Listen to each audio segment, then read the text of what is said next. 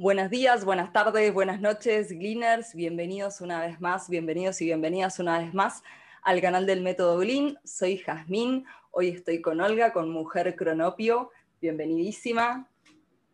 Muchísimas gracias. Eh, yo enamorada de todo lo que haces. Yo soy la fan aquí, pero ella me dijo, no, tú eres la protagonista hoy. Nada de nada. Entonces yo, calladita, calladita, y yo respondo preguntas.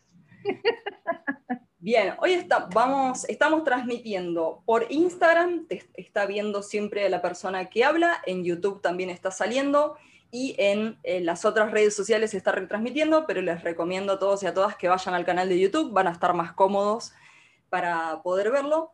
Y vamos a conocerte un poquito más, me gustaría que nos cuentes de dónde sos, dónde estás, cuántos años tenés también, que me parece algo interesante, aunque si no, si no se puede, no se puede, no pasa nada pero conocer un poco más eh, quién sos hoy y cómo te presentarías. Wow, bueno, yo tuve un choque cultural cuando me mudé a Montreal. Yo vengo del trópico del Caribe, vengo de Caracas, Venezuela, y siempre digo que soy una caribeña perdida en las calles de Montreal o una montrealesa con un poco de sabor latino, ¿no? Porque después de siete años estando acá en Montreal, definitivamente, pues ya soy canadiense. De hecho, tengo la, doble ciudadanía, soy venezolana y soy ya canadiense.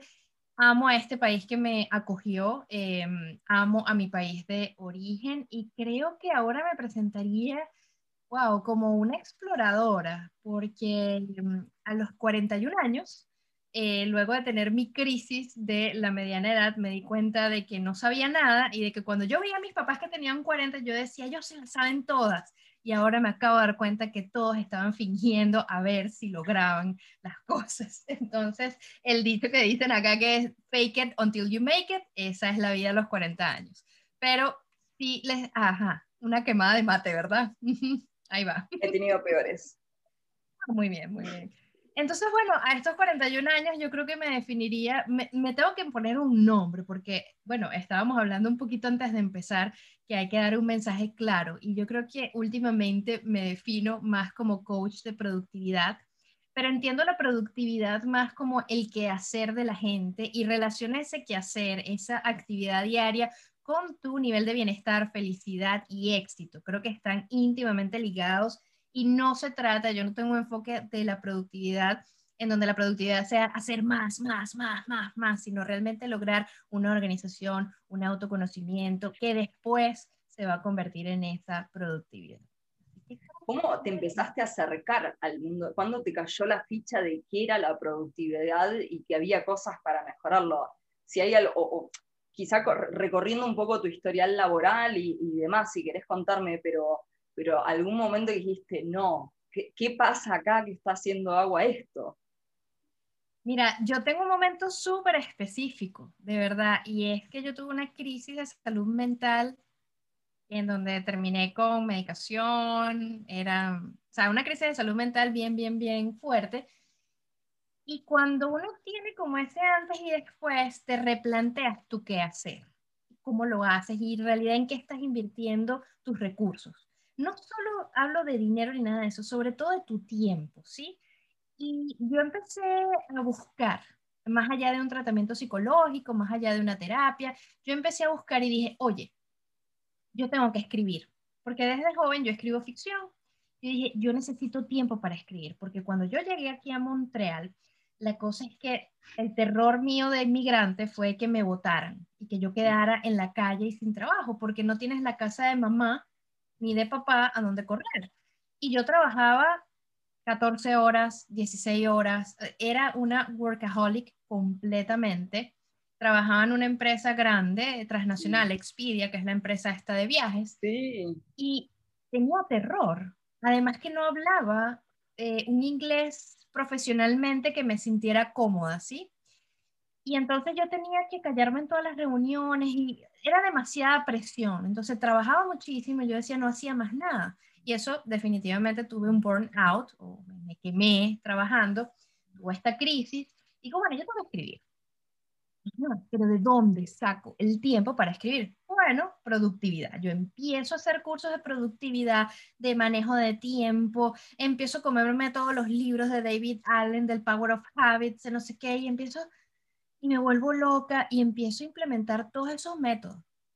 Todos me fallaron. Todos, cada uno de ellos me fallaron.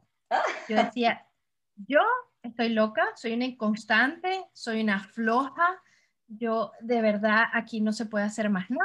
Esto, embargo, yo dije, a paralelo a eso, empezó a suceder como una ola en mí de autoconocimiento. Empecé a hacer ejercicios que yo creía que eran muy esotéricos, de hecho, y yo decía, wow, bueno, voy a intentar porque ya estoy desesperada, ¿no? Cuando empecé a conocerme realmente y a conectarme de nuevo con mis gustos, a conectarme de nuevo con quién soy, porque una de las cosas que logra el sistema, y no me quiero poner muy, muy hippie con esto, pero el sistema capitalista es que tú te desconectes de tu ser para que adoptes todo lo que es eh, el deseo, la maquinaria de deseo de la sociedad y sigas produciendo para esa máquina. Es normal, es el sistema capitalista. Yo no tengo ni en contra ni a favor, es solo una observación. Entonces, claro, te desconectas tanto de ti y empiezas a lograr ciertas metas y tal. A mí todo me fue bien aquí. A mí me ascendieron tres veces en dos años. Yo ganaba bien, ganaba un sueldazo Sí, yo y estaba que me quería tirar en el La plata no es. La plata no es. La plata no es. No es. La plata no es. Y yo decía, bueno, tengo esta seguridad, puedo comprar mi casa. Es decir, si tú ves mi historia de migración, dices, ¿de qué se quejaba esta loca? Como, ¿por qué? ¿Sí? Entonces, bueno, al final yo dije, nada, este, cuando empecé a realmente entender lo que era la productividad y cómo funcionaba la productividad y cómo estaba íntimamente ligada a mi biología, al cerebro, a cómo funcionaba yo como máquina, a mis prácticas emocionales. ¿Conociste alguna vez grafología? Tengo mucha curiosidad. La he estudiado otro, otro día hablamos una charla específica de grafología. Por favor, por favor, porque, eso hablando me, de conocerse es una herramienta hermosa para conocerse, para conocer a los demás, primera cita, todo. Excelente, excelente. Sí, y este tipo de cosas yo era muy escéptica. Mm. ¿Sabes? Entonces como que todo lo científico y lo respaldado.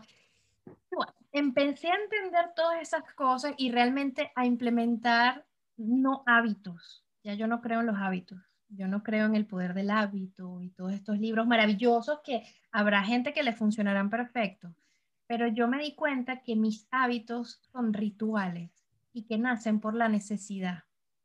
Entonces, todo lo que yo incluyo en mi vida, incluso una aplicación, tiene que tener un porqué, tiene que tener un periodo de prueba, tiene que tener unos resultados, una medición, pero eso para mí es, un, es una tranquilidad es mi serenidad. Hoy hablaba con una, con una persona a la que estoy ayudando y estábamos trabajando sus creencias y todo esto, y ella me hablaba, el éxito para mí es la serenidad.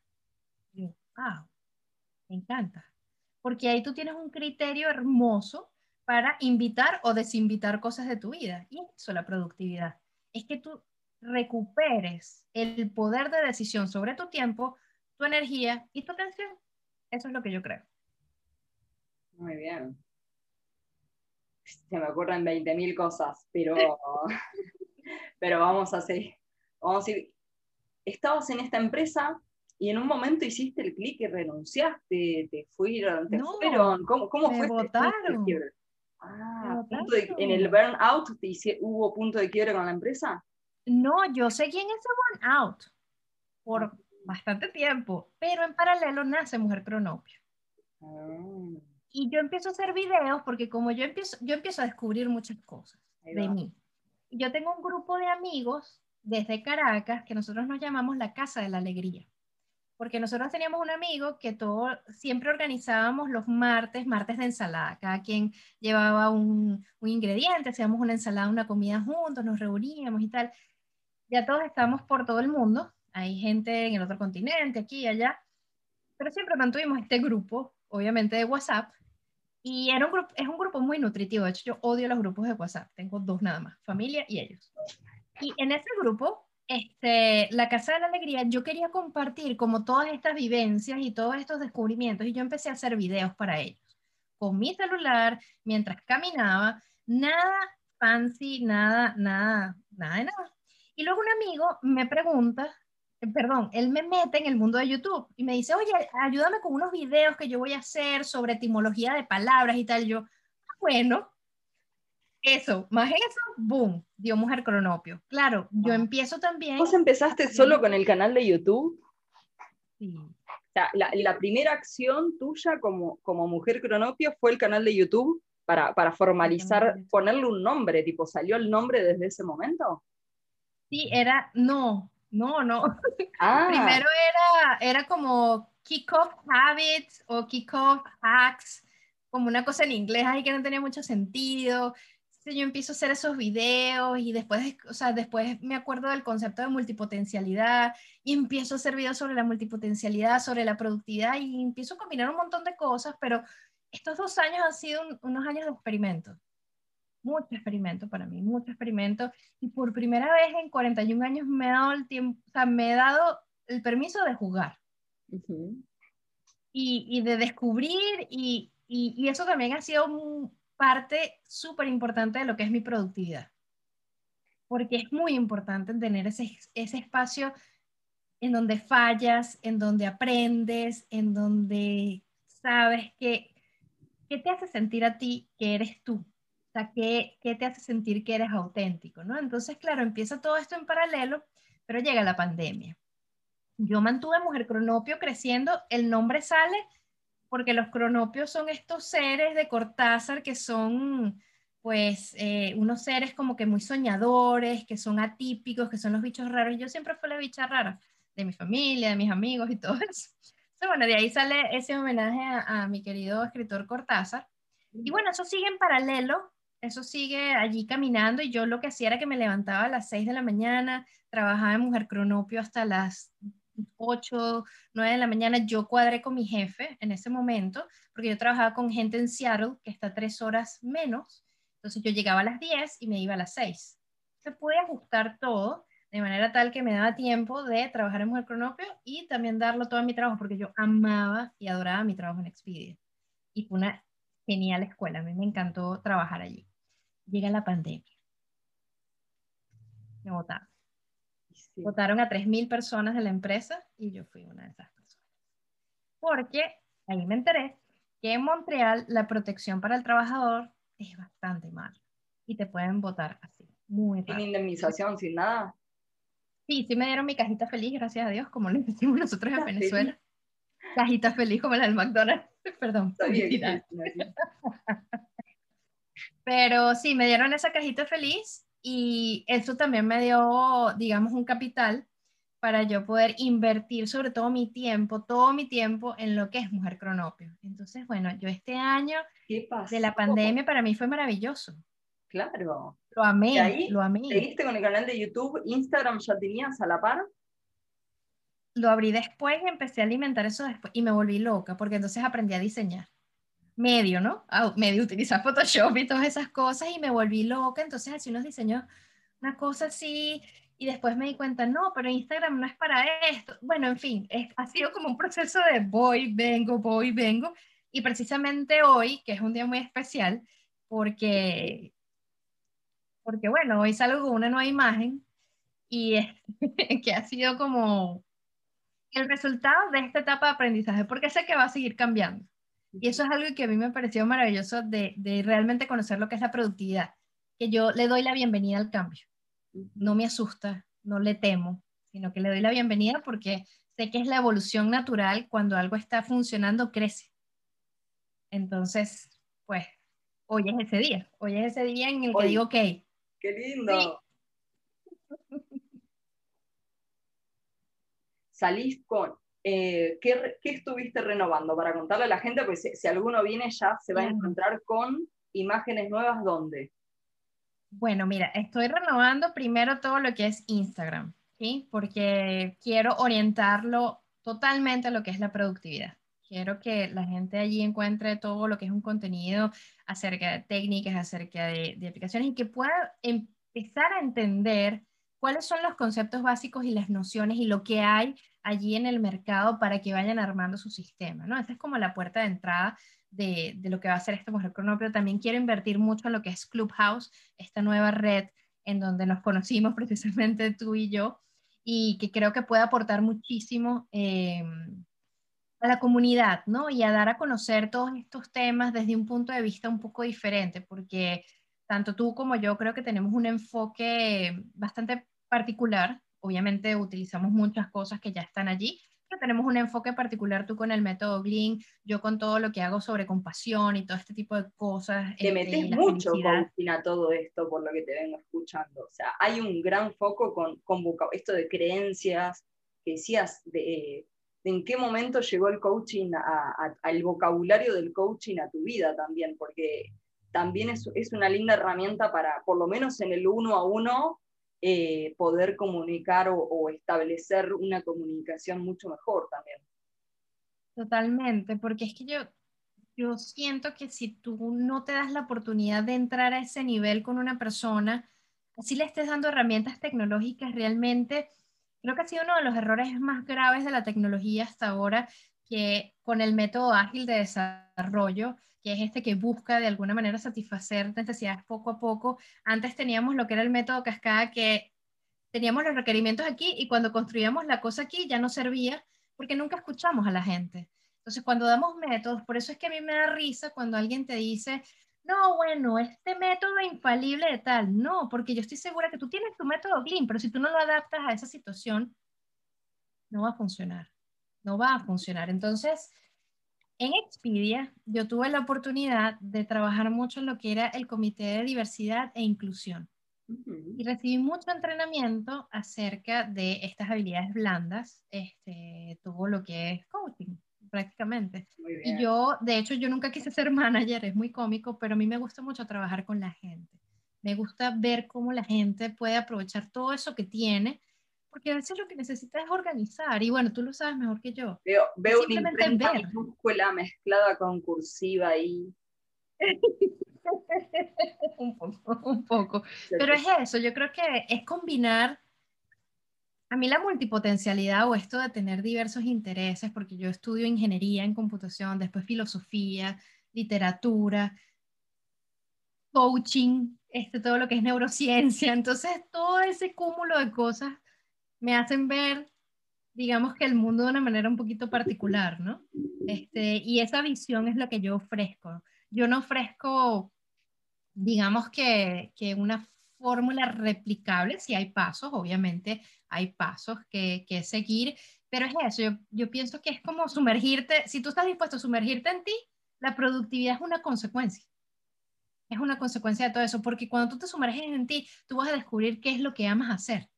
Y cuando sabes qué es lo que amas hacer, no la pasión y la vocación, esa cosa, no, no, no, lo que amas hacer todos los días, levantarte, ir a correr, ir a hacer esto, para eso necesitas tiempo, para eso necesitas manejar una agenda balanceada. Y eso es lo que yo busco, que la gente tenga otra vez esa, esa propiedad sobre su tiempo. Mm, propiedad sobre su tiempo. con, el, con el link de reserva de reunión y veces perdés eso. A veces perdés eso, pero bueno, hay que bloquearle los horarios, ha aprendido a bloquearle, no, no, era por un tema técnico, sino era por un tema mental más de, che, la agenda no puede estar abierta de 8 a 5 de la tarde todos los días, toda la semana. Puede estar abierta por la tarde de martes a jueves.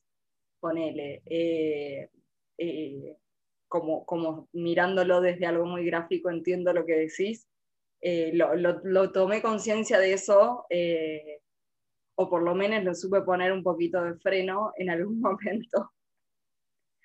Contame un poco más al día de hoy, cómo has logrado, cómo eh, este canal de YouTube, digo, ¿qué te ha enseñado en todo eso? Porque con el tiempo que ya tiene esto, ya un año y pico, tenés un montón de contenido, publicás contenido seguido, tienen producción, ese proceso back de cómo sacar el video, desde cómo encapsulás la idea del video, cómo la llevas a cabo, qué recursos tenés y, por qué te hago toda esta pregunta de, YouTube, porque me parece que sin querer queriendo también creaste un proceso en todo eso para poder hacer en esas mañanas que tenías o al día de hoy el tiempo que le dedicas, eh, pero entender un poco más cómo para vos te adaptaste a este nuevo, este nuevo trabajo que es YouTube, porque es un trabajo. Es un trabajo, es un trabajo. Fíjate que a mí me, a mí me da mucha, mucha risa a veces, porque el grueso de YouTube, obviamente, sí hay una cosa de edición y el equipo y tal, y nuestros micrófonos adorados y todo eso. Sin embargo, el grueso de YouTube es generar ese contenido, o sea, es crear ese contenido, es tener esa investigación de ese contenido. Entonces, yo, como te dije, yo estudié filosofía. Cuando yo estudié filosofía, yo hice una tesis de grado de 300 páginas sobre la percepción en Platón. Esas 300 páginas tenían 13 páginas de bibliografía secundaria. Era mucha información la que yo tenía que manejar. En ese momento yo la manejé, que todavía lo tengo allí, con un mapa mental de Mind Manager, porque yo en mi trabajo daba charlas y cursos de mapas mentales cuando estaba como naciendo toda la cosa, porque mi jefe me trajo así el libro un día de Tony Busan, toma, aprende esto, quiero que todo el mundo lo sepa. Y yo, ok. Entonces yo diseñé todo esto, ¿no? hacía todas estas cosas y eso fue lo que me permitió a mí darme cuenta de lo importante que es organizarte, de lo importante que es tener las cosas a la mano para cuando quieres actuar, de no tener esa fricción. Entonces, yo lo que empecé a ver es, yo estoy revisando constantemente cosas, estoy tomando información, ¿cómo la sintetizo? ¿Cómo yo sintetizo todas esas ideas y genero nuevo conocimiento? ¿por qué cuando yo leo un libro no estoy anotando? ¿Por qué yo cuando leo un libro no estoy leyendo realmente? ¿Para qué quiero leer 40 libros mal al año si puedo leer 5 que le saque todo el jugo que le tenga que sacar? Yo empecé a hacer notas de lectura. Yo empecé a hacer todo un, todo un proceso alrededor de esa, eh, digamos, de ese consumo de información cuenta, ok, esto tiene que estar en algún lado, y eso tiene que estar en un lado que yo pueda relacionar, que yo pueda etiquetar, que yo pueda cruzar información. Eso lo encontré en Notion, es esta herramienta de base de datos relacional eh, de no code eh, que yo utilizo para cruzar allí todo el conocimiento. ¿sí? ahí yo tengo desde mi calendario de producción de contenido hasta mis procesos. ¿Qué creé yo? Patrones. Yo soy experta consiguiendo patrones, por eso amo los procesos, porque los procesos son conseguir patrones. Cuando tú te das cuenta de tus patrones, es que tú puedes empezar a automatizar cosas y automatizando cosas te dejas tiempo libre para generar lo que tú quieres generar realmente, que es ese contenido súper valioso. Que el, el, hecho de que el micrófono esté así o asado no te impida a ti hacer tu contenido. Entonces, es eso, es descubrir esos patrones y yo empecé a crear plantillas con todos los pasos de mi proceso. Primero, esas plantillas estuvieron en Trello, antes de estar en Notion. En Trello hay ciertas automatizaciones, que creo que es la ventaja que tiene en contra de Notion, que hay ciertas automatizaciones con Butler, pero Butler tiene sus cosas feas también, eso es otra, otra cosa. Pero allí yo lo que hacía es que cada vez que yo tenía que crear un nuevo video, yo le daba clic y tenía todas las listas de chequeo de todos los pasos que yo tenía que hacer para crear ese video desde la concepción de la idea hasta la grabación, edición y distribución. Entonces, yo no, no tenía que recordar cada vez que era lo que tenía que hacer, porque así no se puede mantener un canal de YouTube por un año, ni por dos, menos por tres, menos por cuatro, nunca. Entonces, eso, yo creo que la clave está en utilizar las herramientas que tengan un sentido, no llenarte de herramientas, ¿sí? Y cuando tengas que migrar, migras y pero tener una conciencia de que con una lista de chequeo a veces te puede bastar, que no te tienes que poner exótico, sí, no hace falta una cosa loca. cinco hojas de todo lo que hay que hacer y un super manual específico, eh, pero me pasó con, en el caso de edición, ¿aprendiste vos y lo editas vos o, te, o lo tercerizás a eso? No, lo aprendí yo y fue una de las cosas más maravillosas que he podido hacer. Y ahora tengo templates dentro de Final Cut, que es el software que, que, tal, y lo que tengo que poner en la grabación, boom, boom, corto, ya tengo mis presets de sonido, de luz y todo esto. Claro, hay veces que igual meto la pata. Y eso es muy importante, porque me perdono meter la pata. Y eso ha cambiado mi vida, ¿sí? El perdón y la compasión. Y ahí es donde entran esas cosas blandas que no son tan técnicas, pero que son esa base para que tú puedas vivir realmente con un sistema de productividad que aguante en el tiempo. sí, totalmente. Uf, un montón ahí. Me gustó lo de, lo de Notion, me parece una buena herramienta, lo de Final Cut también, me parece genial. Eh, y que hayas encontrado un estilo de edición es clave también. Total, eh, total. Obvio.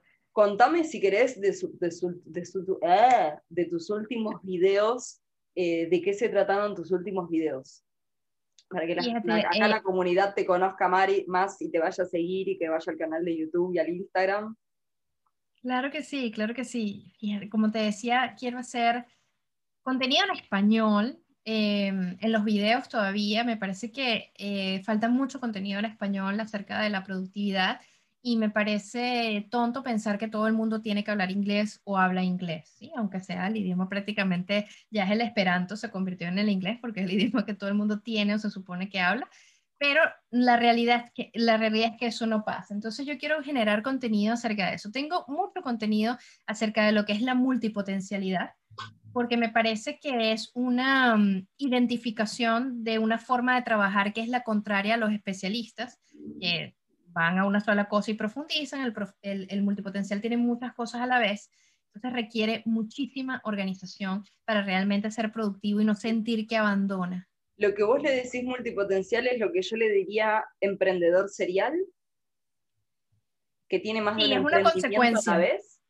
Es una consecuencia, sí. El multipotencial es una persona que tiene muchos intereses y tiene las capacidades para desarrollarlo. Son personas con altas capacidades intelectuales, entonces tú ves que muchas veces estas personas van de proyecto en proyecto y uno cree que son inestables pero realmente es que la sociedad no recompensa este tipo de cosas, sino recompensa al especialista que saca cuatro posgrados, porque eso es lo que salió del área industrial.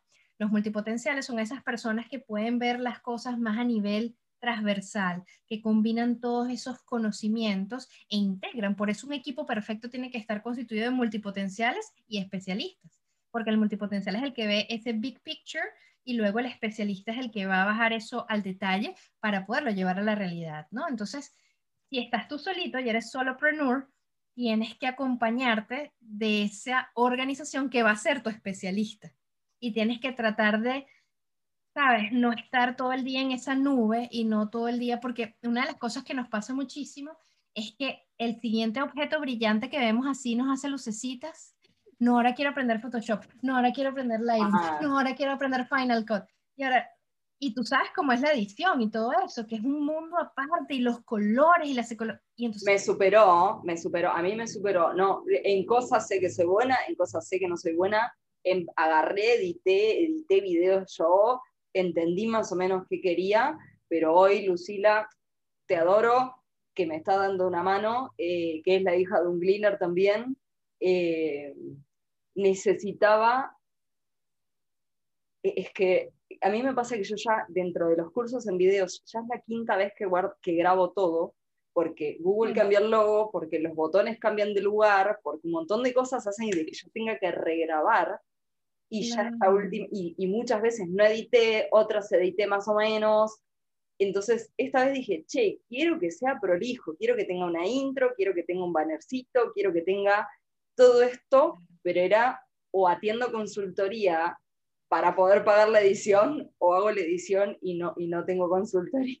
Entonces necesité y de verdad que me costaba mucho sentarme a hacerlo. Es algo que, que, no me sale con facilidad, que de alguna manera me siento desprolija. Eh, entonces dije, che, ok, listo, entendí más o menos que acá no soy buena, eh, podría especializarme, podría profundizar, pero no, no me terminó de cerrar aunque eh, nada, me parece algo muy valorable, mucho, muy valorable lo que estás haciendo por, por la dificultad que lleva y el tiempo que lleva. Claro, y, y, ahí es donde yo te digo, si yo no puedo, o sea, si antes yo me podía tardar cinco días haciendo un video. Claro, en ese momento era mi side hustle, tenía mi trabajo, no importa, me doy el lujo de tardarme lo que sea. Ahora estoy en el punto de que tengo que empezar a concientizar en qué invierto mis recursos, ¿sí? Porque obviamente todos queremos dinero, significado y variedad. buenísimo, pero ¿cómo hacemos esta pirámide de Maslow? ¿sí? ¿Cómo obtenemos? Explica, desarrollar un poquito este de dinero, significado, eh, que me interesa. Y variedad. Lo había escuchado. Ah, bueno, eh, en este libro de, de, multipotenciales que saca una canadiense, de hecho se llama Emily Wapnick, ella dice que los pilares de los multipotenciales son tres. Y a mí me gusta mucho esa idea, porque ella dice, dinero, tienes que conseguir una entrada de dinero que te cubra tus necesidades. Es la pirámide de Maslow, lo sabemos. Nosotros tenemos seguridad, comida, techo, todo eso. Eso lo tenemos que garantizar de alguna manera, a menos que tu deseo y tu intención sea vivir hippie en una playa vendiendo y eso está perfecto. Eso es perfecto, siempre que tú lo decidas. Luego tenemos la otra parte que es la variedad. ¿sí? Esa variedad para los multipotenciales en especial es muy importante, porque si yo tengo un trabajo que es lo mismo, lo mismo, lo mismo, lo mismo, lo mismo, me voy a matar, ¿sí? En Expedia, por ejemplo, yo el último cargo que tuve fue Technical Product Manager. Todo siempre era diferente, era muy movido, muchas reuniones. Yo necesito ese tipo de ambiente, ¿sí? Yo necesito, eh, sé que necesito atender actividades que yo llamo, bueno, no las llamo yo, las llama un experto en el libro Flow, las actividades autotélicas, que son las actividades que tú haces por el mero placer de hacerlas. Tienen que estar en el calendario. Tú tienes que darte ese tiempo, ¿sí? Tienes también tus actividades profesionales, tu hacer, lo que te genera dinero, lo que te genera ese reconocimiento en la tribu humana en la que vivimos, ¿sí? Y luego tienes, por supuesto, el significado. El significado es conectar con lo que yo llamo tu valor regente. Por ejemplo, para mí es la autenticidad. Yo tengo que mostrar lo que soy para conectarme conmigo misma. ¿Cómo se manifiesta eso? En diversas cosas, en estos videos que estoy haciendo, porque soy yo. Soy yo la que estoy poniendo la cara allí, soy yo la que estoy poniendo mi historia y a través de esa historia trato de generar un efecto que no es que me compren precisamente, es un efecto ya la parte un poco más altruista, que es el efecto de poder darte una perspectiva nueva sobre lo que creías que era de alguna manera. Por ejemplo, eh, yo tengo un video que es el que tiene muchos views, que es acerca de mi historia con la salud mental, ¿sí? Y todo esto de temas de depresión. Es un video muy duro, es un video que a mí me costó mucho hacerlo, pero es el video con el que yo he recibido más, más regalos, digamos, de, de de realmente generar un, efecto en el otro y poder decir que un padre me escribe y me dice, mi hija está pasando por lo mismo, tiene 16, escuchar tu video me da esperanza. ¿Sí?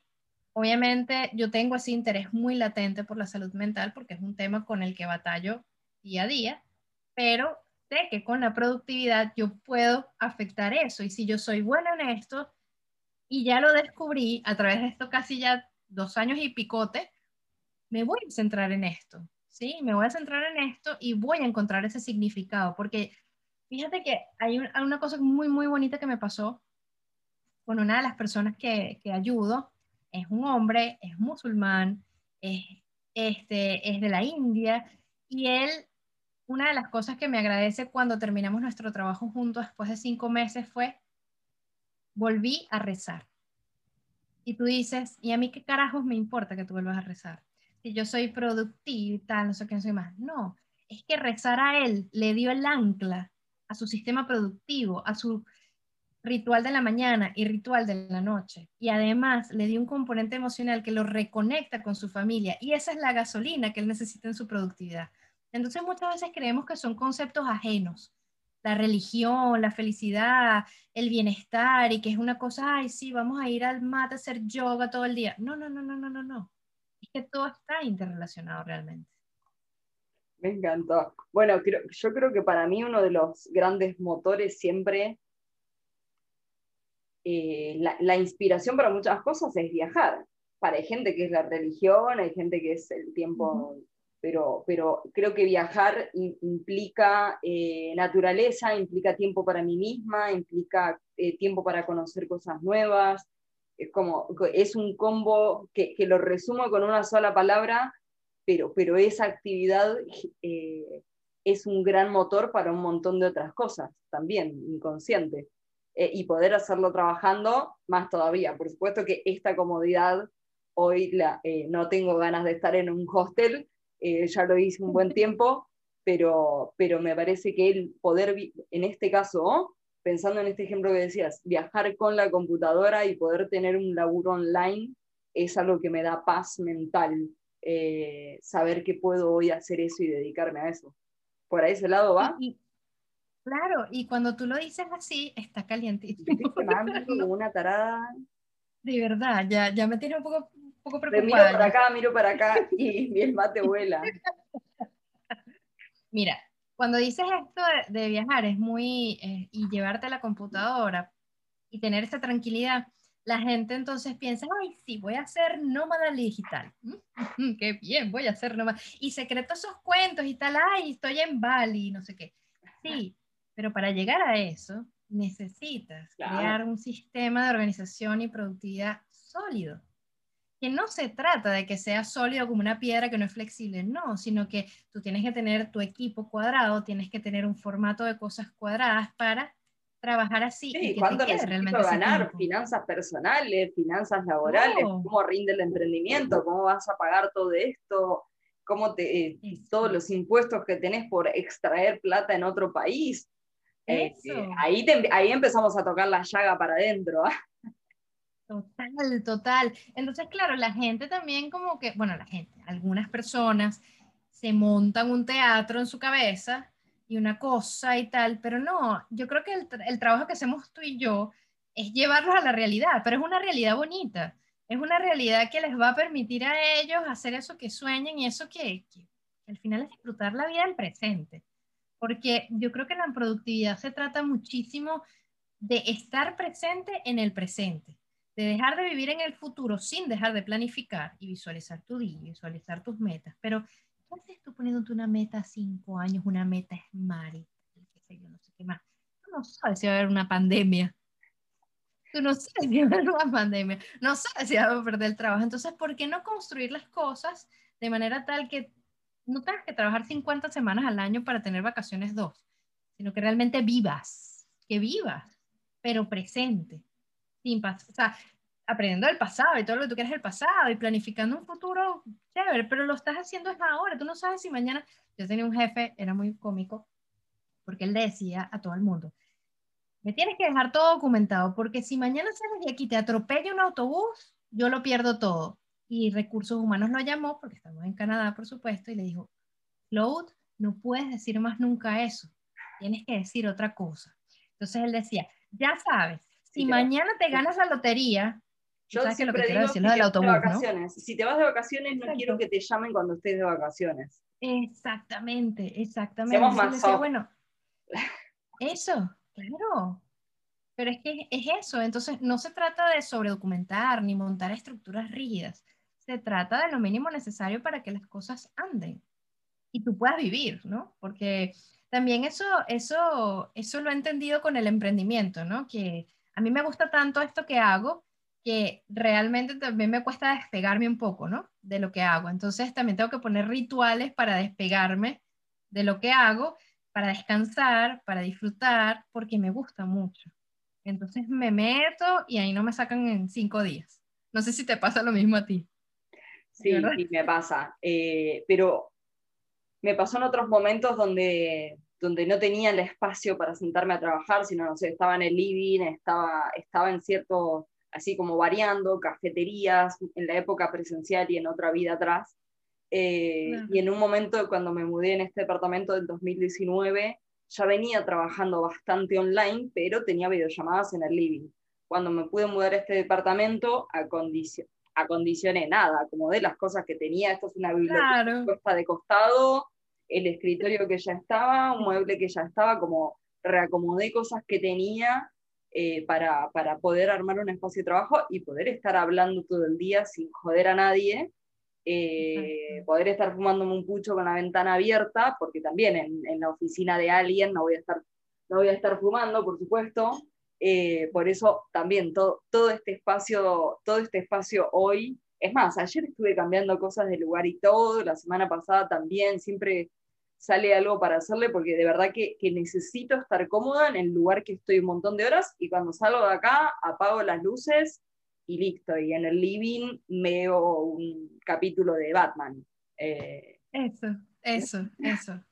A mí me pasa, me pasa igual y tengo que tenerlo afuera. De hecho, estoy en un proceso también de, mudar, de, de mudarme y tengo que tenerlo en la oficina y tengo que tenerlo en la computadora. Mi computadora es una cosa súper organizada, que yo estoy, yo no me la paso clasificando cosas, lo que hago es tratar de poner cosas automatizadas para que todo vaya a un lugar y que cuando yo la esté buscando esté allí, esté allí y yo no tenga que pasar 50 horas diciendo, ¿dónde puse este? No, esto está súper organizado. Y el tiempo que tú pasas construyendo eso y armando tu oficina, yo creo que es básico, básico, básico para cualquier actividad. Que es, es nuestra herramienta en una fábrica, es quizá un martillo, quizá es una máquina, quizás un robot, quizá es un papel y quizás una botonera, como en el caso que, que, he trabajado dentro de fábricas. Y al día de hoy, mi puesto de trabajo y mi función y, mi, mi, y, y mis recursos, mi Gemba en Lean Manufacturing. ¿Escuchaste alguna vez hablar de Lean Manufacturing? ¿No? ¿O ¿sí? ¿sí? ¿Sí? Sí, Lean Manufacturing, no Lean Startup. No Lean Startup.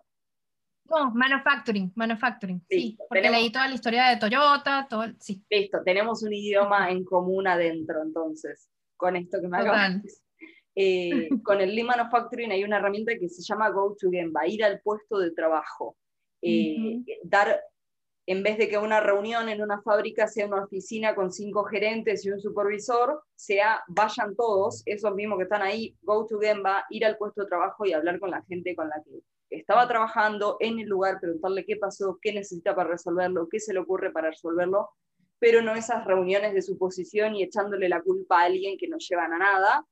Eh, entonces, en el, hoy el Gemba que tenemos nosotros es la computadora y el escritorio de la compu es el Gemba del Gemba, ¿sí? Y si hay un caos ahí, ya empezamos, ya empezaste tu día mal, prendiste la compu y que ya haya caos ahí, para mí eso es, es lo mismo que estés en una fábrica o que estés en una oficina con una pila de escritorios tapándote la cabeza. Es lo mismo, es lo mismo. La sensación de sofocación es la misma. Total. Yo aprendí mucho em, la importancia, digamos, de cosas cuando trabajé con un equipo de desarrolladores y me di cuenta de cómo eran de torpes, perdón, pero yo los quiero mucho, pero cómo eran de torpes dándose cuenta de la manera de trabajar. Porque muchas veces en la cultura de desarrollo de software este, que pegado a la computadora y no sé qué y no sé qué más. Y yo realmente trataba de darles como esa parte humana, de que se dieran cuenta de que no eran código, de que no eran máquinas, ¿sí?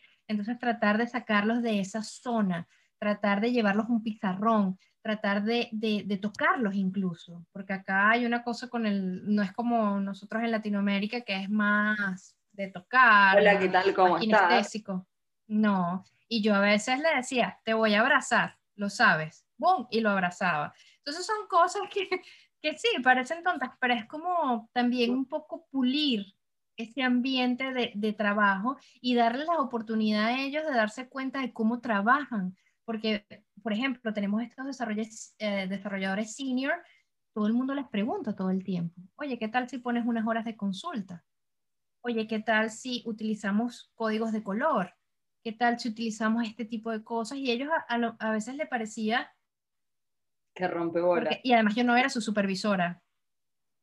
Exacto. Y además yo no era su supervisora, pero cuando ellos se daban cuenta de cómo eso, y llegamos a formar un grupo muy hermoso, en donde confiábamos muchísimo el uno en el otro y donde podíamos decirnos las cosas, avanzar y de verdad nuestras reuniones siempre, había un chico de hecho que estaba estudiando un, un máster en Business Administration y quería poner todas estas cosas también como, como en práctica. Yo le decía, sí, vamos y tal, y hacíamos las retro de una manera así con nuestros post-its y tal, y no sé qué, y hacíamos juegos y eso está bien, eso está bien, traer esa parte humana, esa parte más cálida al ambiente de trabajo y con eso buscar eficiencia. Y muchas veces no lo vemos. Incluso me acuerdo que una de las dinámicas últimas que le hice antes de, antes del fatídico día del despido, fue hacerles una dinámica para que descubrieran su perfil de personalidad Myers-Briggs. Y ahí se dieron cuenta porque a veces cuando ellos hablaban entre sí no se entendían, porque uno era introvertido, otro era extrovertido, otro veía el big picture, el otro era detail oriented. Y ese, ese también es un instrumento de productividad. ¿Cómo recibes tú las comunicaciones? ¿Cómo las manejas en tu correo? ¿Cómo las manejas en persona? ¿Qué dejas tú de una comunicación? ¿Cómo guardas el trabajo tuyo con un cliente? ¿Cómo sabes por dónde vas? ¿Cuáles son tus descubrimientos? Todo ese tipo de cosas influyen en lo que va a convertirse en tu sistema de organización a partir de ese descubrimiento de patrones, a partir de ese descubrimiento de cómo funcionas tú estandarización de, la creatividad. Yo muchas veces a eso le digo estandarización de la creatividad. Eso me encantó. Eso me encantó cuando estuvimos en la sala. No, eso me encantó cuando lo escuché, cuando lo escuché en la sala que, de Clubhouse, que tenías a dos creativas y empezaron a estas personas que a veces creemos que esto es para ingenieros nada más. Para nada, para nada. Porque eso te va a permitir a ti como creativo, como hippie, como compositor, como escritor, como lo que tú quieras, poder hacer lo que vayas a hacer, sin tener que pensar en armar todo ese aparato otra vez y. Te está facilitando la vida para que realmente tengas el tiempo, la energía y la atención para dedicarte a lo que tienes, quieres y deseas dedicarte. Entonces, esa es la, para mí esa es la magia de la productividad. Por eso para mí la productividad tiene que ver con la vida misma. No es get things done o The Power of Habits o Atomic Habits. O, sí, eso está muy bien, eso es la teoría que nos va a ayudar a entendernos, pero es algo muy personal. No sé, cómo, bueno, yo te dije que no te iba a preguntar nada, pero sí te voy a preguntar algo. No, tenemos que hacer. Después hacemos el vuelta, pero decime, decime. Exacto, tenemos que hacer. ¿Cómo, ¿Cómo, has visto tú eso? La, la, gente, la gente quiere implementar todas estas cosas así como si fuera una formulita, tú te metes en la parte personal. ¿Cómo haces tú la cosa? Oh, no, es más largo, no lo vamos a dejar por otro video. Pero, okay, pero en sí, eh, en el método mío tengo siete etapas y me parece que, que, todos pasan por las mismas etapas, pero en diferente nivel. Eh, el que es más ordenado de mente, pero la tecnología le pasa por encima, tengo un factor, eh, es un tipo de perfil. El que es eh, súper tecnológico, Mac, Apple, no sé qué, no sé qué, pero no entiende ciertas cosas de organización y, y ahí te pondría el ejemplo de los de sistemas sin ofender a la gente de sistemas, pero como súper tecnología, Ferraris en la mano, pero hay que nivelar los conocimientos con el resto del equipo. Y muchas veces e, el tema orden, quizá que es, total, yo lo hago a mi manera y nadie me ve mis cosas, en ese no orden, pero mucha tecnología, también hay un desfasaje. Y si no, eh, eso, eso quizás te diría que son los dos perfiles donde depende si les entro más desde el orden o si les entro más desde la tecnología, que la tecnología les va a dar orden o viceversa, desde el orden va a aprovechar mejor su tecnología. Creo que, que esos dos caminos de entradas diferentes, también pasa a alguien que tiene problema con las dos cosas y también, y los tiempos de aprendizaje son diferentes y son súper respetables eh, un mismo trabajo que yo puedo hacer con una persona en individual que me lleva dos horas, con un equipo que, de ocho personas que le agarra bien la mano, lo podemos hacer ese mismo ejercicios en cuatro, y con un equipo que está en cero en orden y tecnología, lo tenemos que hacer en ocho. El mismo trabajo, lo mismo, por supuesto que estamos hablando de ocho computadoras versus una también, ¿no? Pero, pero a la hora de que la gente lo concientice, de que el equipo empiece a hablar en el mismo idioma, hay ciertas actividades que dependen del nivel que están. Para eso hay una evaluación en el link envío que después, vos lo hiciste creo. Sí, sí, sí, eh, claro. que es la de preguntas de cómo estás de orden y tecnología, que eso me ayuda a mí a dar un súper escaneo de entender qué podés, en dónde podés tener problemas o, qué cosas querés mejorar o no. Eh, pero lo extendería después un poco más, eh, hablando de no, del método y demás pero, pero sí entendiendo desde dónde viene la mayor falencia para quizá hablarle en ese mismo canal y, decirle, ok, sí, te puedo enseñar de tecnología, ok, sí, te puedo enseñar de orden, ok, sí, te puedo enseñar de las dos cosas. Pero nada, la gente que es súper ordenada quizás es como, necesito reflejar lo que yo sé acá. Después el factor tecnológico es una cosa, pero el orden ya estaba. El orden ya lo tenían en su cabeza, lo decían en palabras, lo decían, algo muy lacaniano, lo ponían en palabras pero no lo podían ver, no lo pueden ver, no lo ven en su Gemba. Eh, sí, es, impresionante eso. Vamos a ir con unas preguntas más. Acá te voy a hacer una que está fuera de tema, pero pasó esta situación en marzo del año pasado. Yo digo, hoy en abril 2021, ves que fue el empujón que te hubiera costado hacer o te hubiera gustado estar un tiempo más allá?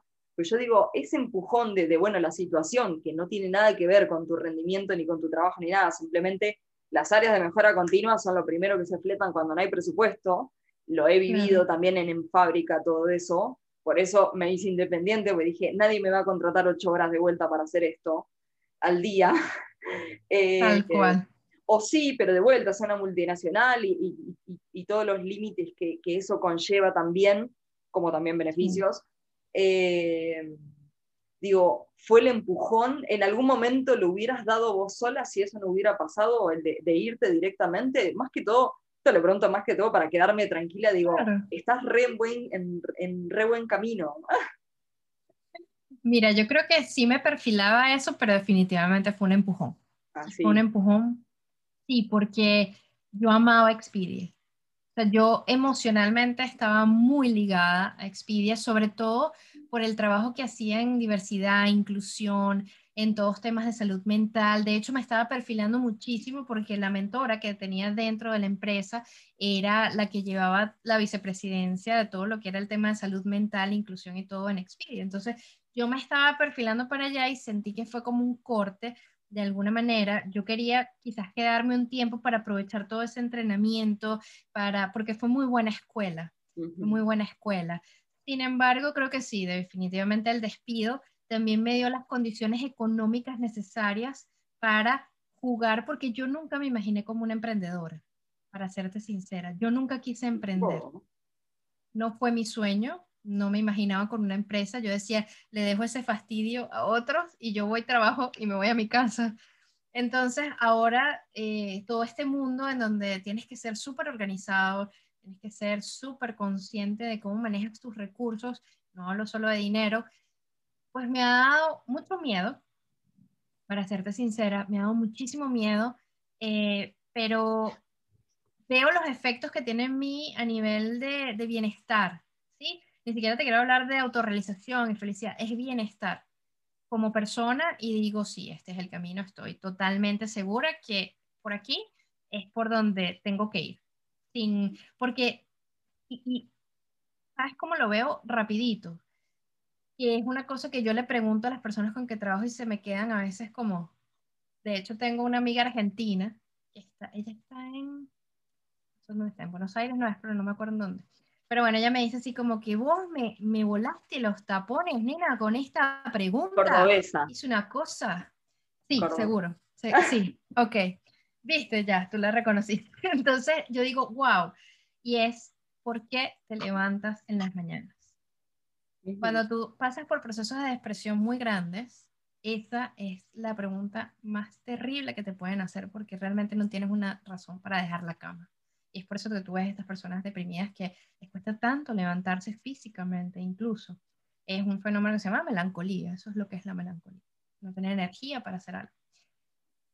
Y yo ahora me levanto sola, me levanto sin despertador, me levanto como curiosa de qué va a pasar hoy, de qué, voy a aprender que y suena como a un mágico mundo de colores, pero no, realmente yo creo que si tú haces algo que a ti te dé esa energía, no ni siquiera felicidad, ni siquiera voy a entrar en ese concepto, sino que te dé esa energía para levantarte en las mañanas, ese es el camino. Estamos, estamos en el mismo canal en ese sentido, me parece. Vamos con, vamos a, te voy a preguntar eh, que me digas las redes sociales, así las personas se contactan con vos y conocen más de lo que haces. Y vamos con la última pregunta. Claro que sí. Bueno, me pueden encontrar primero en mi página web. Está todo lo que hago allí, mujercronopia.com. También tiene que sufrir un cambio de imagen. Es algo que estoy haciendo yo, pero me encanta porque yo soy muy abierta en el proceso de yo hago esto, no quiero ser perfecta y no te quiero vender una imagen de perfección. Te quiero vender una imagen de que yo estoy haciendo lo que, lo que quiero, lo la que... Continua en sí. Exacto, que eso es, eh, eso es fundamental para mí. Luego me pueden encontrar en YouTube. Eh, tengo mucho contenido acerca de productividad, también temas de budismo, compasión, cómo se relacionan con la productividad y de herramientas. Ahorita quiero hacer muchas cosas entre el Notion, Miro y todo este tipo de cosas que me, me gusta muchísimo. Eh, Mujer Cronopio también es mi canal.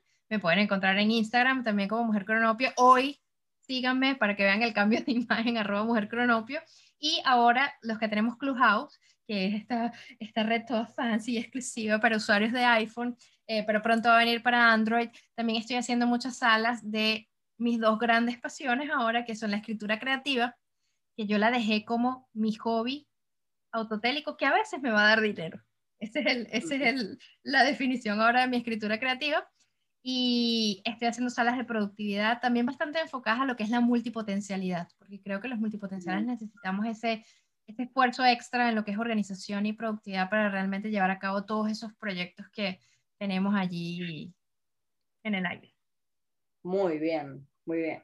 Ahora vamos con la última pregunta. Gleaners, por favor, acá tienen contenido muy relacionado a lo que venimos hablando siempre. Para si hay alguien que esté escuchando esto por primera vez, este es el lugar que encuentran, esta es la covacha que encuentran toda la gente del mundo que vamos encontrando, por lo menos de habla hispana por ahora, eh, que se dedican a la organización, a la productividad y también a otras cosas no relacionadas específicamente con eso, pero sí influyendo o, pudiendo mostrar sus procesos de alguna manera en palabras, se lo logramos sacar.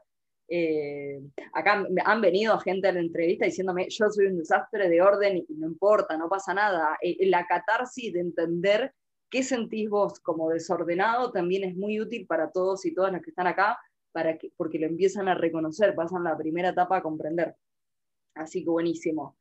Y después, la pregunta, no sé si la, te la llegaste a leer a esa, que es si te acordás cómo fue tu vida útil de computadoras, de dispositivos, cuando tuviste tu primera compu, la que te acompañó después, y esa, esa vida útil de compus que te fueron acompañando hasta el día de hoy, si te acordás de algo. Claro, claro que me, no es que me acuerdo, es que lo tengo fresquito. ¿Por qué? Porque yo tuve mi primera computadora a los 12 años.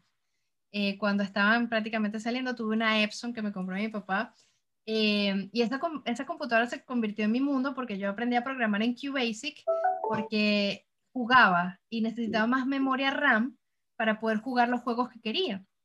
Así aprendí inglés, así aprendí inglés con la computadora porque la mayoría de los juegos venían en inglés. Entonces yo me la pasaba allí programando y tal. Después aprendí a armarlas y desarmarlas. Entonces yo me compraba mi case y yo le iba cambiando mis tarjetas, mi tarjeta madre, todas las tarjetas de sonido. Me acuerdo que tuve una unidad de estas de DVD, Creative Labs, de estas primeritas que salieron así.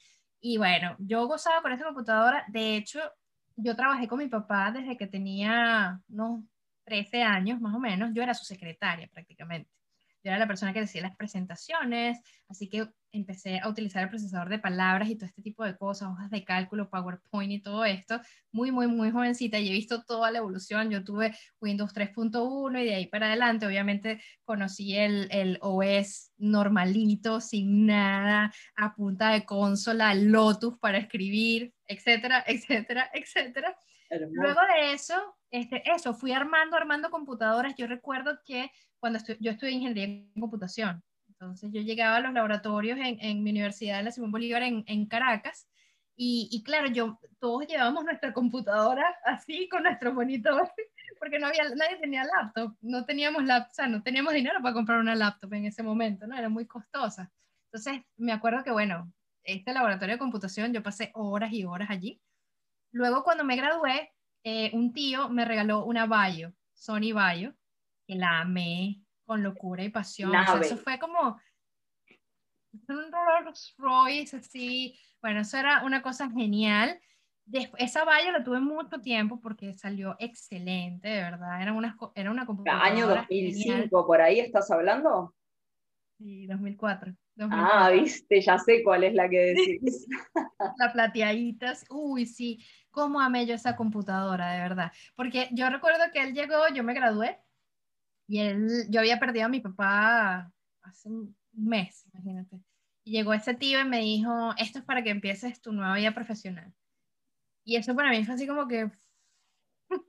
y bueno, fue, fue, algo muy, muy, muy sentimental. Después de ahí más nunca tuve, eh, digamos, eh, desktop, sino en los trabajos, en varios trabajos así. Empecé a usar Lenovo porque trabajé para IBM como un distribuidor de, de productos IBM trabajaba con las Lenovo cuando ellos compraron Lenovo, trabajé con algunas otras PC mientras estaba en oficinas y todo eso programando.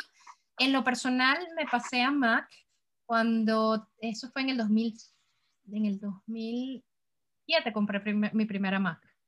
Luego en el 2012 compré la segunda y en el 2020 compré esta, que es la que tengo ahorita, que es la Pro, porque ya la pobre, que era del 2012, cuando le monté el Final Cut con, con Affinity, un montón de cosas, ella iba, porque esos son unos caballitos de batalla. Ella iba, pero pobrecita. Entonces, dentro de mi cajita feliz vino el dinero para comprar esta, esta señorita que estoy aquí. Me pasé a Mac porque me gustó mucho Mac. Eh, no sé, me parece un sistema más robusto. Sin embargo, eh, Windows también tiene sus ventajas, desventajas. Eh, pero ya Mac tiene tanta compatibilidad con los programas que era, era lo que, digamos, la falta más, más grande con, con Mac, sobre todo cuando yo programaba todos estos IDE de desarrollo, pero ya los IDE de desarrollo están todos para Mac excelente. De hecho, en Expedia todos los desarrolladores usaban Mac ya no, no usaban PC ni siquiera. Eso más o menos es la historia. Montón, me encantó que haya tantas tecnologías y Windows de por medio. Todo, todo, todo, todo, todo. Lo que es celular y computadora, yo soy adicta. Sí, es la verdad. Era, está bien, creo que crecimos en la época de, de poder vivir esto y creo que Ah, lo disfruto, disfruto tanto tener esta época y tener esta computadora que anda así. Seguramente va a haber cosas mejores, pero, pero simplemente hace 10 años atrás versus ahora la diferencia es abismal, las posibilidades de todo lo que hay que hacer. Eh, entonces, nada, gracias mundo por darnos esta tecnología. Eh, tiene otras cosas malas, pero bueno, con esto vamos a ir cerrando por hoy. Eh, te súper, súper agradezco, Olga, por haber participado.